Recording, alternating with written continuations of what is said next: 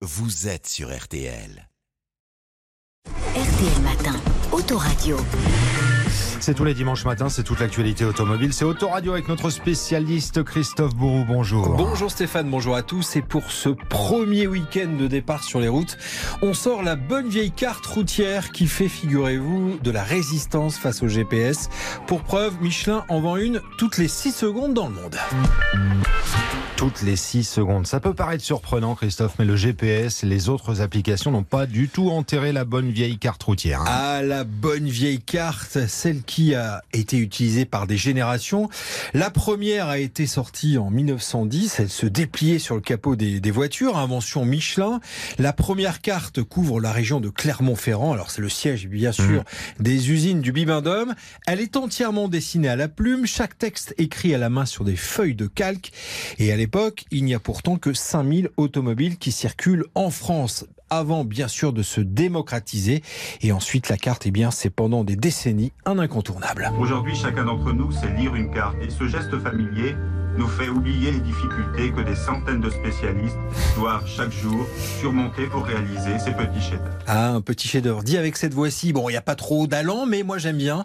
En tout cas, avec un format astucieux, le fameux pliage accordéon, euh, deux fois 10 plis de 11 cm par 25. Alors moi, j'y suis jamais arrivé, je suis absolument pas doué, mais en tout cas, ces cartes ont toujours été ultra résistantes.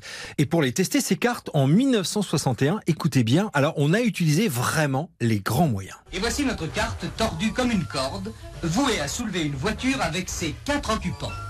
S'il reste un doute après tout ça sur les qualités de résistance de ce papier, qu'on le dise. Eh bien, on le dit. Hmm. Vous imaginez une carte qui soulève une voiture, donc résistante, facile à transporter dans la boîte à gants. À l'âge d'or des cartes, il y a encore 20 ans, Michelin en écoulait 10 millions par an. On est aujourd'hui loin de ce chiffre, mais tout de même, Michelin continue d'en vendre 2 millions chaque année, rien qu'en France. Alors 2 millions, quel est aujourd'hui le hit parade des ventes de cartes dans notre pays? Alors la carte star, c'est la carte de France avec 1 million d'exemplaires écoulés euh, tous les ans.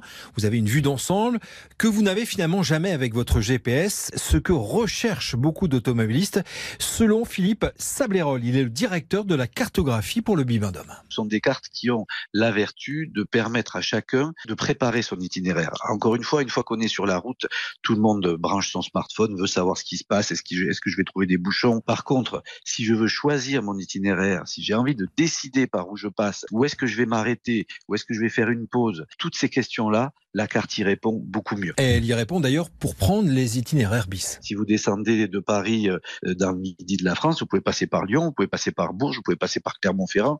Voilà, il y a plein de possibilités et la carte, elle, elle vous permet de décider ça et de rester, de rester maître de votre, de votre trajet. D'où le succès des cartes. Alors, en un, donc, euh, la carte de France, suivie par les grandes régions touristiques avec, euh, dans le trio de tête, la Corse, la Bretagne et la Côte d'Azur. Ce qui fonctionne aussi très bien, Christophe, ce sont les cartes à thème. Oui, comme les balades en famille, à moto. Alors, gros, gros carton pour les camping-cars. Sur cette carte, on va trouver des idées de balades, de découvertes en camping-car. On va y trouver euh, pas mal d'informations avec des aires de service, euh, avec des endroits où s'arrêter, avec des endroits où aller manger. Et je vais même pouvoir télécharger certains tracés. On n'est pas vraiment sur la notion de guidage, mais plus sur le fait de donner envie de découvrir. Voilà, vous avez de plus en plus mmh. d'infos hein, sur ces cartes.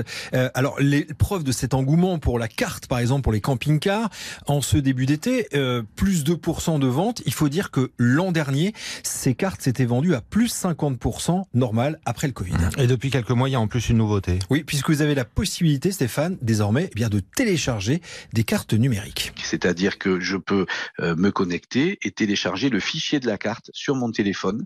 Donc ça me permet d'avoir ma carte Michelin en digital sur mon sur mon téléphone ou sur ma tablette et avec le fameux petit point qui suit euh, qui suit le trajet. Donc je peux même visualiser mon, mon déplacement sur la carte euh, pendant que je, pendant qu'on est en chemin. Voilà, finalement vous avez un peu euh, Stéphane le meilleur de deux mondes, la carte et le numérique, c'est pas mal. Hein. Ça coûte combien une carte aujourd'hui? Bah, c'est pas très cher finalement, c'est entre 4 et 9 euros en moyenne. Après vous avez aussi des cartes hein, pour l'étranger, l'Espagne, l'Italie sont des best-sellers, mais aussi la côte ouest des États-Unis dont les ventes grimpent de plus de 70% en juin et juillet pour préparer bien sûr ses vacances. Autoradio, Christophe Bourou, c'est tous les dimanches matin, vous le savez, vous podcastez le rendez-vous, c'est tout simple sur rtl.fr. Tout l'été Christophe, on va vous retrouver le week-end. Attachez vos ceintures, c'est le nom de cette chronique. Tous les week-ends, tous nos conseils sécurité sur la route avec la prévention routière. Et avec Christophe Bourreau, s'il vous plaît.